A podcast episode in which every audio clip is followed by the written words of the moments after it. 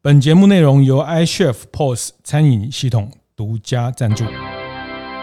开晨会喽！大家好，我是游子燕。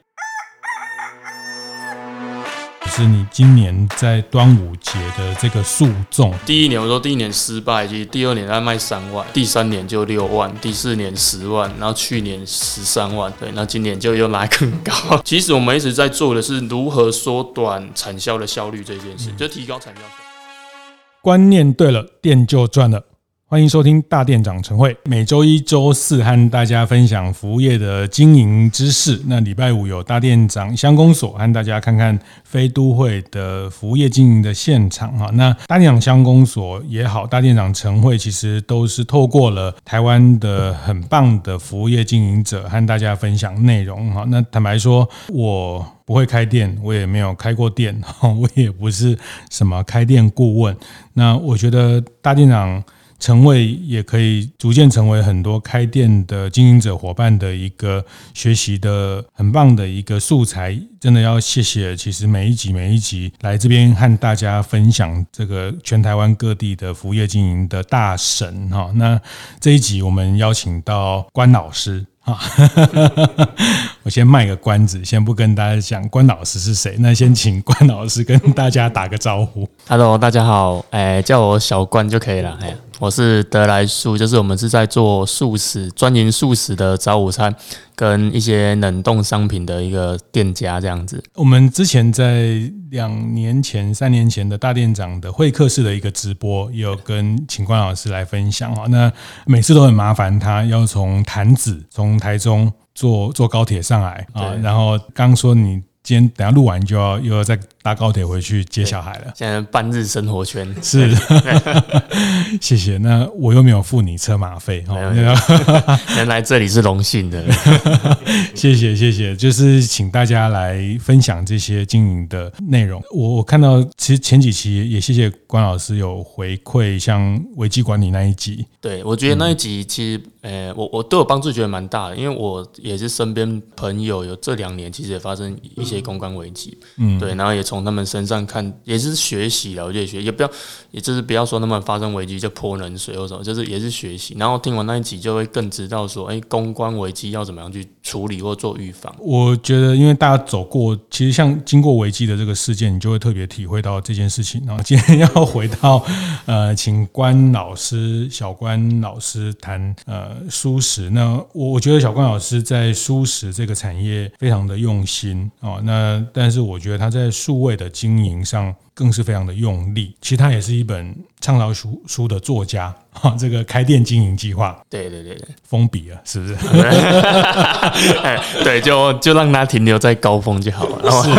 是，这本是在开店创业没有人能破的，呃，已经三十几刷，该对，就是加再版应该要三十几，应该有。我我好像没有看过这这这几年有人在开店创业呃的书可以有这么。大的这个印量哈，那呃也是感谢大家支持了。这个是大店长的学习的对象哈。在经营部分，他很不藏私的，大概跟大家分享开店的经营。那呃，因为真的他们就是两个共同创办人。对对对，我跟我的一个国中同学。是创办的德莱德莱素这个这个蔬食的品牌，从街边从餐车，然后到单店，然后开连锁，到现在开始做电商经营工厂这样子。对，就是，是他们真的是是从路边，大家看到那种早餐餐车发财，对那个照片，其实我觉得现在蛮值钱的。对，欸，那你要不要发一下 NFT？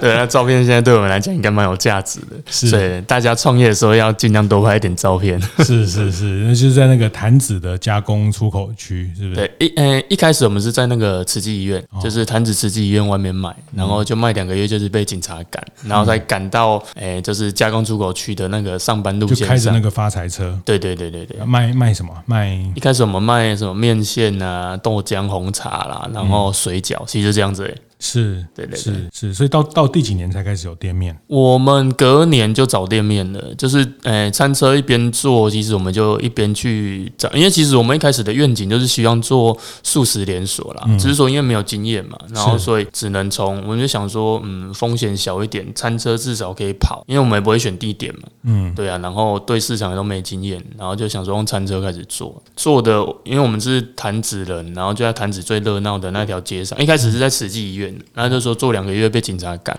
嗯、然后就赶到哎、欸，我们在潭子叫胜利路，就是往那个潭子潭子加工出口区的路上，嗯、然后就很多上班族，然后移到那边去，是，然后一边经营，我们就一边找店面，嗯，对对，那找了十个月吧，哦、对，因为那一条其实也蛮竞争的啦，嗯、就是我们那时候去数，就光光那也应该不到一公里吧，大概有二十几间早餐店。哦 对对对对对，嗯，对，然后大概找了十个月换，就是找到第一间小小的店面，搬到店面去做这样子。是是，真的要感谢当年那个警察。哦，对，对，如果没有把把把我们赶走，对，那就今天就没有这个这么规模连锁的品牌，哦，就继续在 在那个在慈济医院前面。卖。这个有时候创业会遇到很多不同的贵人，啊，而这个贵人会用不同的面孔出现，出现。哦，对，说是一个这个要呃逆增上缘哦，以前，但我我觉得德莱素很特别啦，就是当然这个是从最刚需、最接地气、低的门槛的，大家都能去，或是台湾最多呃这种街边早餐的形式啊起步啊，这个起步大家都是，那他们也是这样的起步，那起步的后来他们找了店面，找了店面做加盟、做连锁。甚至做到电商这一块，那在电商这一块，其实，在大概呃五六年前，你们开始就就那时候还很少，就是大家什么做 FB 广告啊，其实你们很早就在做，透过社群线上就开始很早就做电商。那今天我要请关老师谈一个案例哈，就是谈他们。怎么做卖卖粽子这件事情？素粽是他们今年的，应该是打破台湾卖素粽的记录了吧？应该算了，应该算啊，应该算。那那是谈这题目之前，我我还是想问，就是说每一次每一次的转型，就是说你也看到这十几年跟你同时差不多创业也好，或是我我觉得。那个每次转型的那个，你觉得非转不可，或是那个，因为转型都都牵涉到第一个是有形的投资，你要你要花钱，你要不管做系统，或者是买设备啊，或是租店面，从街边到路边到到店面要花钱。第二个是是工作习惯要改变，对你来说转型这件事情，因为我我看到你这样都都先在压力之前，就是说大家。我觉得转型哈，有有的是被迫转啊，有的是提早转。嗯嗯、那我觉得你比较是属于提早转这件事情。就是我我觉得我们比较会去，我我自己本身也喜欢变来变去的，哦、就是我喜欢尝试不一样的经营方式去经营，嗯、所以我们就从因为然后。我觉得从一开始遇到很多困难也有关系，因为一开始也是不得不变。嗯，比如说我们一开始在，我就刚我们聊到说我们开店面，其实我们开店面那一年我们就遇到金融海啸。嗯，然后那时候我觉得转变最大的障碍点在于心态。是对，所以我们在年。转店面之后，我们遇到金融海啸，整个业绩就砍一半了。嗯，就大概是大家遇到现在遇到疫情那种感觉。嗯，所以其实我们大概在十五年前，我们大概就遇过这种状况，遇到金融海啸，业绩砍一半，那怎么办？就客人真的就是不上班啊，无薪假啊，其实大家也是不出门或无薪假，然后变成说我们要被迫，我们要用小秘，就是那时候其实也想退场，对，但是。就想这样退场有点不甘心，所以就想说，那用小蜜蜂，我们用摩托车载出去卖。那一个当下，我觉得最对我最大的一个启发，就是面对心心态的转变。嗯，因为我们本来店面虽然我们是餐车起家，但是就是你从餐车到店面好像是升级了，但是又。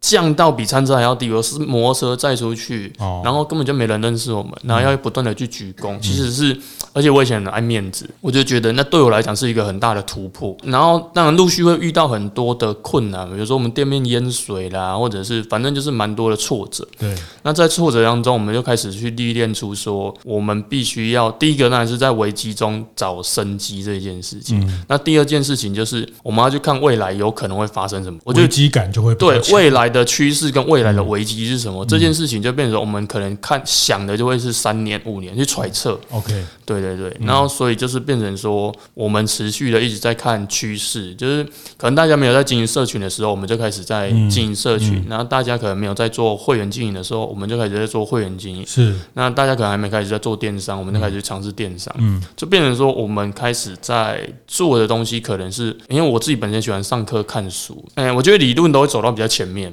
因为落实会比较后面一点，因为需要工具，需要嗯实际去踹。对。那看完之后，思维啦，思维就走在前面。对对对，然后再来就是跨界，嗯，就比如说我们以前餐饮，我就把自己归类成我是餐饮。那但是其实我会去观察，比如说不一样的产业，他们在做怎样变化，比如说零售，比如说电商，嗯，我觉得这个东西都是变成说，它到现在我们都会知道说，哎，界限越来越模糊，是，大家都已经在吃别人的市场，是是，对，那这件事情就我们必须要提早去适应。是，像我们在前几集有聊到，像现在呃。像早餐这个市场，那路易莎它本来是咖啡店，它来做早餐。对对，对。那像 Q Burger 它是早餐店，它现在咖啡做得更好。对。那其实都在跨来跨去了。对，嗯，对。所以毕竟台湾比较浅碟啦，所以变成说我们就是在一个领域里面，可能很容易去封顶，或者是就是当然素食领域，我觉得还没封顶啊，就是它还在扩张中。但是就是我们会去看说现在的趋势，或者说我们不能只是我我觉得有一个理论，我觉得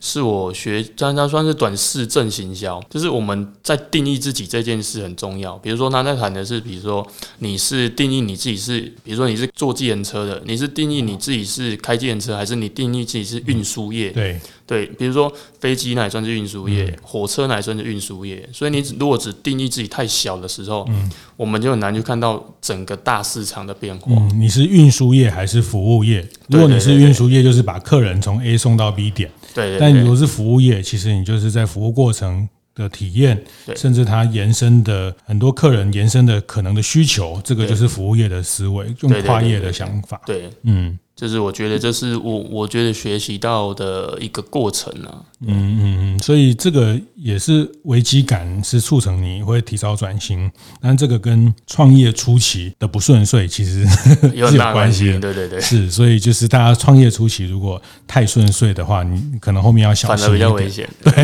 真的真的，我觉得我们庆幸自己永远都不顺这样，是是是是，这个很心酸的一句话，但是有时候这个哎，上天是公平的啦哈，就是说让。你你在前面吃苦，其实后面苦尽甘来。那你前面如果太顺，有时候你会真的会忽略一些风险的意识啊。那这个就变成说，你你学费后面缴。哦，那学费前面缴，那那这个经营的事情，呃，要么你前面缴，那要么就是缴学费去去多上一些课，哦，那参加建学团，那 不是就是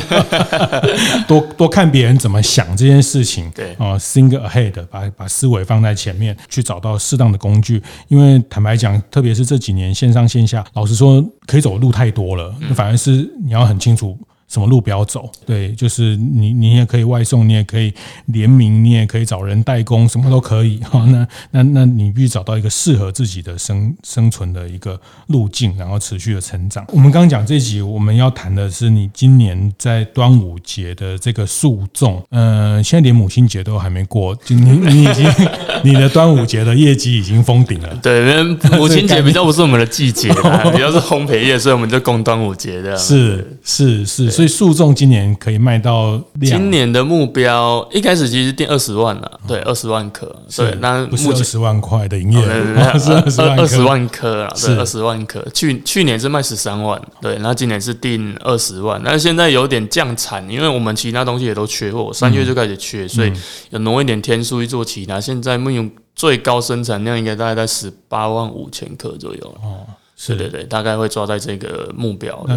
定大概什么时候会完销？非常接近。嗯，越到，因为其实我们这个月四月，呃，今年端午比较早。今年在六月初就端午，所以其实我们少两个礼拜打仗，对，所以我们今年也有一点提早往前，四月就开始，嗯嗯、其实应该差不多啦。大概诶、欸，去年是四月十六，今年是四月六号开跑，大概提早一个礼拜。嗯，那通常现在其实我们就开始一直在收单，嗯，那大概在早鸟前的一个礼拜一定是最大高峰容量，嗯，所以我们现在其实就是广告曝光量曝光量比较大，就是现在买的大部分都是一些老顾客，嗯，因为他们会开始买，然后开始去帮，就是吃完会去扩散，嗯，因为种植那一串二十颗，其实有时候会去分人家吃，嗯，那这个部分就开始会去扩散，然后在最后需求出来的时候，那时候的量会比较大，嗯，所以大概在早鸟活动结束，大概可以收到八九成吧，以往年的经验呢。哦，对对对，是结束是几周？你现在提简单讲就是提前八周，那你大概早鸟结束是压在？是我我们早鸟是到五月十六嘛？对对对，大概五月十号到十六号会应该会是一个最高峰。对对对，嗯嗯，所以你在这个那出货呢？出货会出货，其实现在就陆续都有人马上订，马上出了。其实我们就是有抓到一些呃消费者的模式，嗯，就是有人觉得，我觉得端午档期比较不一样，对，跟我们比如说。母亲节一定是母亲节在出货，中秋节一定是中秋节接近，或者是年菜都是一一个礼拜的出货期。是，所以像我们去年有开始做年菜，就是一个礼拜出货期，所以一个礼拜的最大出货量大概也是我们订单能接的最大量。那是很可怕的，是一个灾难。如果控制不好的话，哦，对，就是还好我们有端午的经验，就是我觉得操作这种年节这种控制经验也蛮重要的。对，还好去年没出包，第一年做年菜就出包，应该就后面就不用玩。嗯，对。然后端午比较好玩。是我们也是后来才发现说，哎，我开始做早鸟，其实当然有大部分会去指定日期出货，嗯、那但是很多都是直接就自己出去了，嗯，他会开始去，就是说我刚刚讲的，然后开始，因为粽子它不一定是季节才可以吃，它平常也可以吃，尤其是对素食者，我就蒸一蒸就带出去吃，是对，所以我们粽子是一年四季都有在卖啦，对，只是说端午是大节，就是。大需求，嗯，对，然后四月就开始出，然后当然最大出货量也是会大概最后一个礼拜，嗯，对，那一个礼拜会是最大出货，所以十八万五千颗都在那天。我看我们制作人用的连书有讲他 他什么堆堆起来有好几座的，哎，去年十三万颗就堆起来大概大概二十五座一零一嘛，对，我们就换算一颗大概九公分嘛，对啊，算起来大概二十五座一零一，所以今年大概四十座，应该应该算一算应该会有，是是。因为种植这个事情是没有办法用机器做的。对，所以这个我有一次也采访过他们在呃十八王公庙做的一个粽子，他们后来一个三姐妹把它扩大了，进就是说粽子这个事情，它它到今天是没有办法用机器去绑这个东西的。对。对中场休息时间，来和大家分享我们节目合作伙伴 iChef 的相关讯息。不久前，iChef 参与了绿藤生机所发起的绿色生活二十一天活动，募集了他们的餐厅用户一起使用环保外带包材，提供消费者自备餐具优惠、无肉料理以及尽量使用台湾在地的食材。只要有一间餐厅响应任何一项绿色行动，iChef 就会捐款至黑潮海洋文化基金会，作为各项永续环境、永续海洋的投入。真的是非常有意义，最终好几十家的餐厅都参与了，这也是 iChef 推动永续餐厅运动以来的一个重要里程碑。这次绿色生活二十一天的活动成果也已经公开在他们的部落格，欢迎大家上去看看哦。粽子这个事情，它它到今天是没有办法用机器去绑这个东西的。对，对，所以这个也是我们的优势之一啦。就是我们不只是在行销方面的优势，我们在生产上上面也有优势。因为大部分就是你去分析传统的诶、欸、以前的种植的销售模式，大概就是家家户户都会绑，嗯，但是很少人把它做到规模化。是，那大部分的需求都是因为以前都是实体通路，对，就是你在季节前的一两个礼拜。整个菜市场就都会有，大家都包出来卖。嗯，那很少人把它规模化这一件事情，嗯、因为你你不可能为了一个粽子，然后就请了一一堆人来帮你做，除非你平常你，比如因为我们有工厂，嗯，所以我们。本身就一群一一群生产人员的.对，那这些生产人员他本身就可以去做生产的动作，所以我们的量体一定是可以比别人还要。但生产是一个部分，就是我们有办法做大量生产、规模化这件事。第二个部分当然是我们的产销模式，就是也是我们这五年来就是做实体跟虚拟整合的一个经验，包括现在在整合生产链。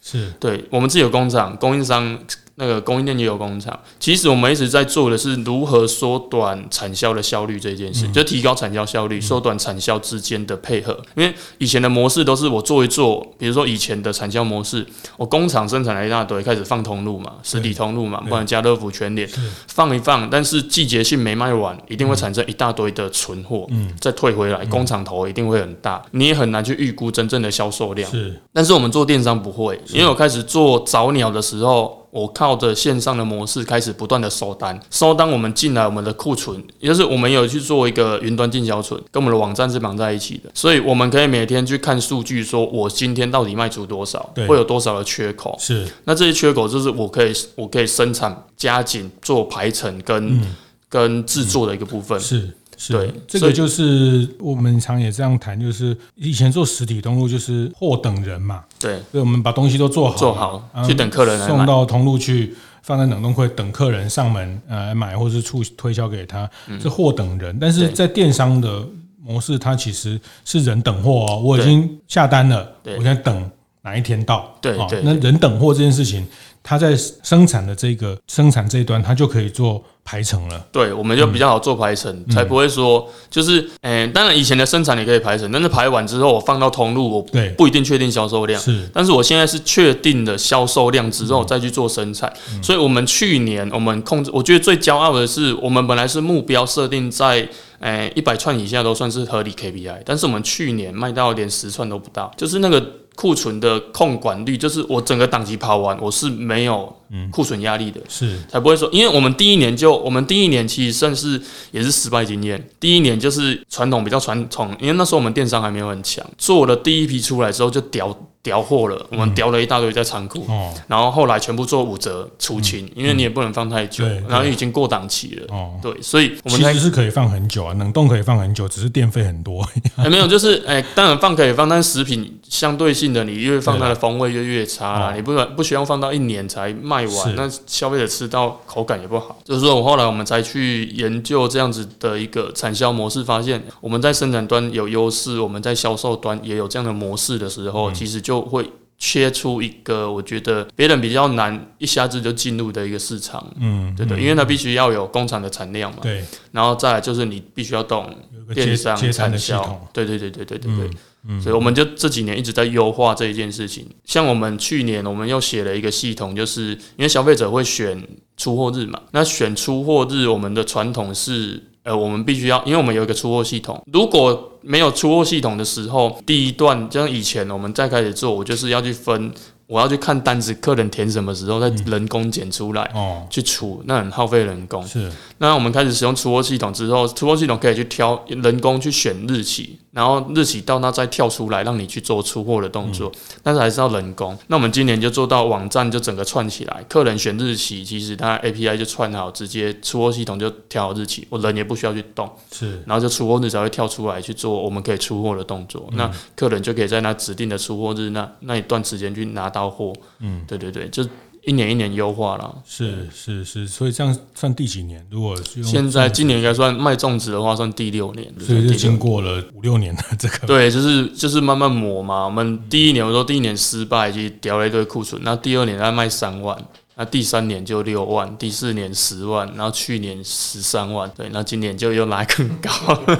对啊，对对，嗯嗯，所以这个大家看到了这个成绩，它后面其实是很多堆叠了，对，就是我们一年一年检讨堆叠上来。如果上一集有听我们在 iCHEF 的景气白皮书，我们谈到一个叫餐饮电商化这个概念哦，那电商化就是说这个。这些冷冻的餐餐点怎么进到他的家户？那电商化这件事情，其实我觉得德来速的这个诉讼这个例子，就是一个非常标准的电商化的个案啊。那这个电商化，它有有系统的沟通，它有产能的的做法哈。那那那挑对了一个，你挑对了，因为。整个德来速的品相从呃舒舒适的，因为它供应的品相非常的多元，那怎么样挑一个最适合去扩大，而且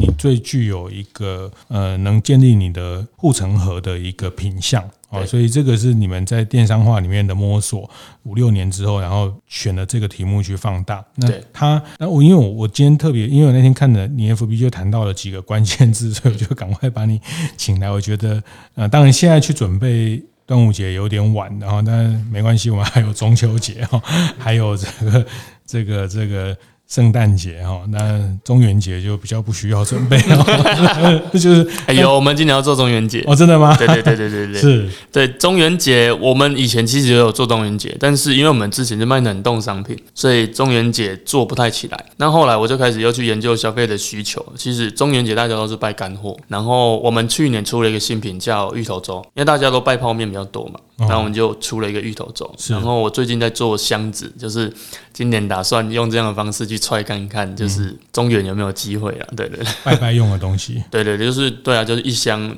你本来就拜泡面，但其实其实中原大部分就饼干类啦，嗯，然后干货类就是泡面这一类东西，就是大家比较买。嗯，对啊对对，是这个想不到，真的还有中元。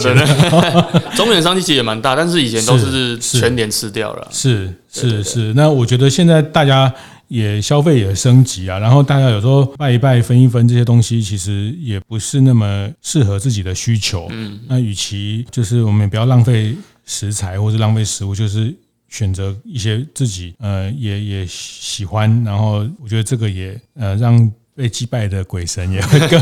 也会更喜欢哈，我觉得这也是一个贴心啊，因为过去就是很很基本的干货，那我觉得大家都都有升级的需要。其实这个其实也是在大家在做餐饮的电商化这个方向上，节庆节庆确实是一个很重要的战场啊。那它可以集中的去做行销，但是节庆最大的挑战就是出货的安排，订单的这个爆单，对。对产销的配合，应该说整个产销就是你必须要，不管是供应链自己生产，或者是怎么接单，然后整个到最后是因为我觉得做节庆最大的忌讳就是客人在重要的时间点需要东西的时候，你没给他。是做年菜做端午其实都是这样子，就是你要做年菜，如果你年今今年就比如说像今年，我觉得我们喘了一口气，因为今年哎，不是说去年的。应该也算，就是去年的年菜，因为物流大炸掉，然后。完，我们也是很多都是我们提早了，我们有端午，去年我们端午期就被调过一次了，是，但是也还好，就是我们都有寄完，都有顺利配到。就是那时候因为疫情，然后什么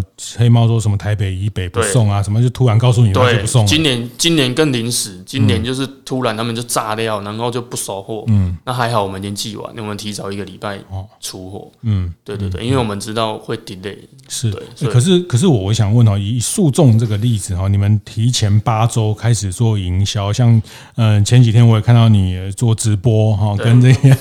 跟那个一些 KOL 去做直播，就是说八周前应该都还没有什么人在谈粽子，那对，嗯，大家比较谈，可能那时候还在谈母亲节哈，那那你觉得提早多早，或者是说多早或多晚，你你的感觉是什么？就是说四周前、六周前、八周前，那或是更早？那以以节庆的行销，或是年菜，呃，还是说年菜？不太一样，就是说你们怎么去抓那个预热的时间？那怎么样？就太晚讲，大家都在讲了；对，太早讲，大家觉得是是是来哈喽的吗？就是他可能也还没有被撩起他那个购买的欲望跟需求。对，那这个这个。这个档期的呃销售的营营销的 tempo，你们大概是怎么想？我们现在是预抓两个月啦，就是预抓两个月前开始去预热这个活动。当然，其实我你要抓两个月开始曝光，其实我今年大概过年，比如说像弄，我大概我大概过年那时候我就敲开始在敲了。有些 KOL 我就去年就开始在敲了，就是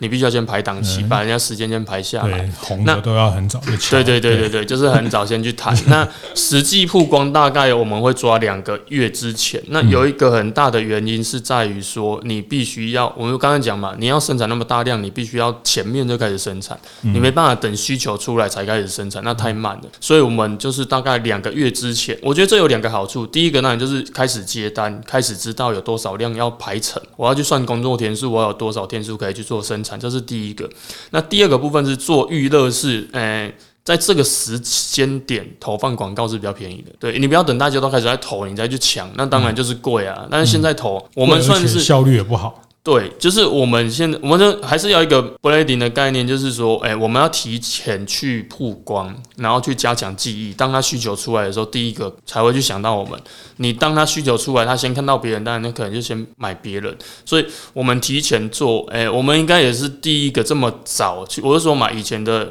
种植都是大概前两个礼拜，顶多前一个月啦，对，才会看见看到曝光。我们也是第一个，大概拉到两个月之前就开始做行销曝光。嗯、我就发现说，当然这一个是生产，第二个是你必须要在这个部分，这个部分它不求立即的转换，但有些部分还是要立即，就是它会有，嗯、还是会有立即转换，因为我们慢慢的养出老顾客都已经有习惯每年购买，它还是会立即转换，但是。前面第一个月，他可能要求的就不是高转换成效，嗯、他在做的是一个哎前期的记忆点曝光，嗯、让你知道有这个品牌。扩散。对对对，就是我我觉得也算是一直让消费者一直记忆你啊，嗯、看到你，然后他不记忆你也不行，因为广告这种东西就是黏嘛，黏到你最后需求出来的时候，嗯、因为通常需求出来，他如果没有印象，他就是买那最有印象，对，或者是最容易看到买的，所以我们要抢在当需求出来的时候。第一个是在他前面的，嗯，对对对，所以我们这这个阶段沟通的是比较认识你的这群人，对不对？也不一定，也不一定，也不一定，就是你也是要，就是你每年还是要有，哎，要要去开发新客，不能只是做旧客，比较因为我们要做成长，嗯，只是说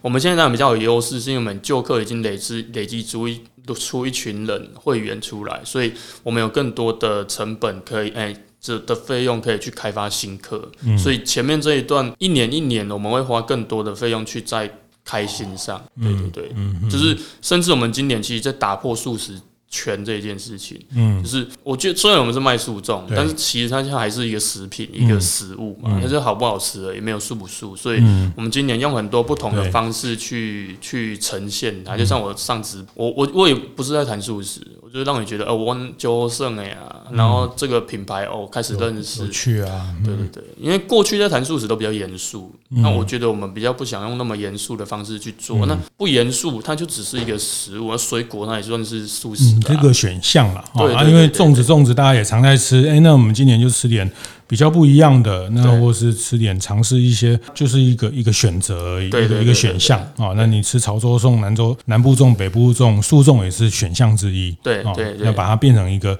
选项的的概念，嗯，跟。提前的去，你们就是越越做越越往前面提前，对，啊，就是带着很多钱去做广告，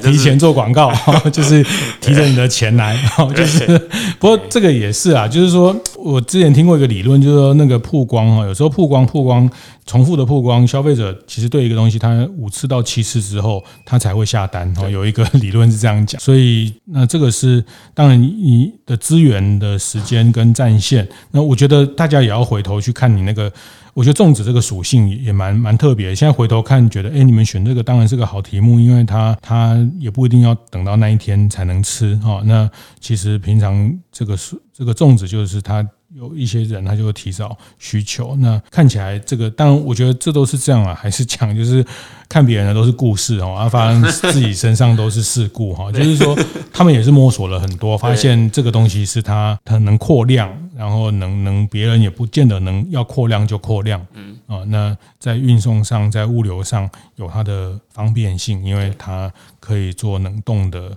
等等的这些的的配送啊，所以那我我想最后还是请教，就是说像这样的节庆的东西，你们线上线下同时做吗？因为得来树还是有很多的门店，对，那就是说，当然大家都知道，现在进入到 OMO 线上线下的融合的模式，那像还是说这个某些品相你们就专攻线上。那在线上线下品相会做一个比较明确的区分。以诉讼这个例子来说，你大概怎么想？我们还是同时做啊，就是门市也是现在就开始有在接单在出都有，就是哎，当然量体比较没那么大。我是说实体需求大概是前两个礼拜最会出来。对对对，那但是现在我因为我们就是说 OMO 嘛，其实我们广告线上曝光量大，一定会外溢到线下跟经销商那边去。是，所以其实今年也蛮多经销商都开始跟着我们在现在。就开始在在做我们的活动，嗯。嗯、所以我们现在不只是自己的门市跟线上，其实我们今年外溢到经销商，看可不可以一起去帮我们把这个活动一起做大，因为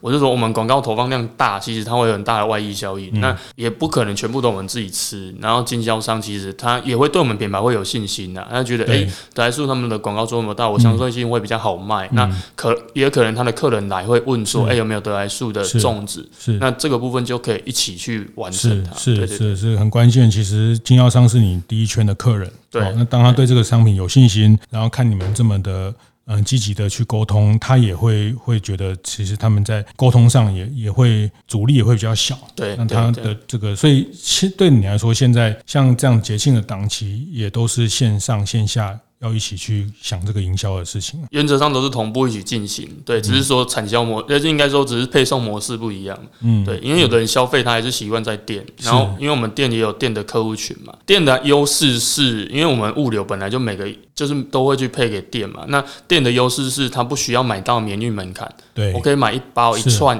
啊，或者是我们最小包装是三颗装，先买来试看看，所以它有不一样的市场。那线上就是他一定要买到免运门槛，因为我们线上就有一千三免运，是。他就要买比较多，嗯，那所以变成说他的客户群的需求性有一点不一，跟提供的服务性会不一样，嗯，它就是可以发生综效，但是又不会互相生意的概念的。好，谢谢谢谢关老师今天来分享他们在诉讼这个节庆的行销的做法，好，那还可以再去抢看看有没有，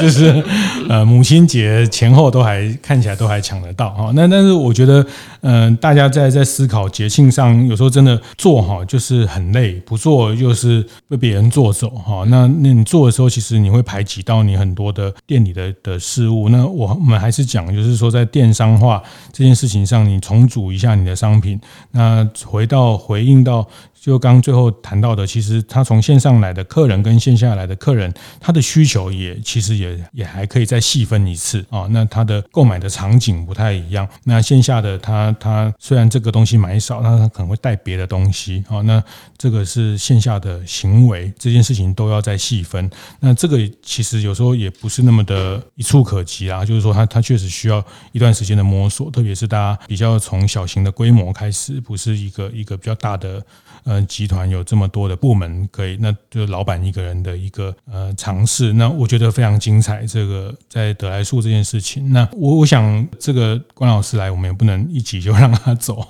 我我下一集我会特别在想，请他谈谈蔬食的这个产业的一些看法。他讲，其实从十五年前到现在，呃，我觉得那时候的蔬食的情境到现在，我觉得已经有很大的变化。那那我觉得这部分他的观察也也非常的。犀利，我觉得呃很值得跟大家分享。那但是谢谢谢谢关老师这一集先跟大家谈诉讼的这个节庆行销，谢谢。